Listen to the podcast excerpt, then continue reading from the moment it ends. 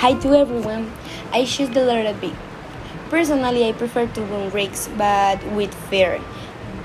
Mm, but if I don't know they give me the best and I don't give myself the opportunity to learn more about different things in the ordinary, I will not be able to progress.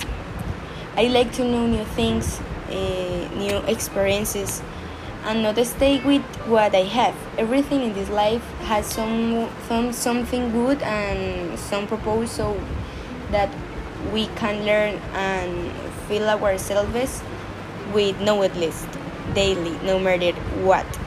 And each one uh, will see if they stay with that knowingly or decide to change or modify in bearing in mind the consequence, whether bad or good, that it brings.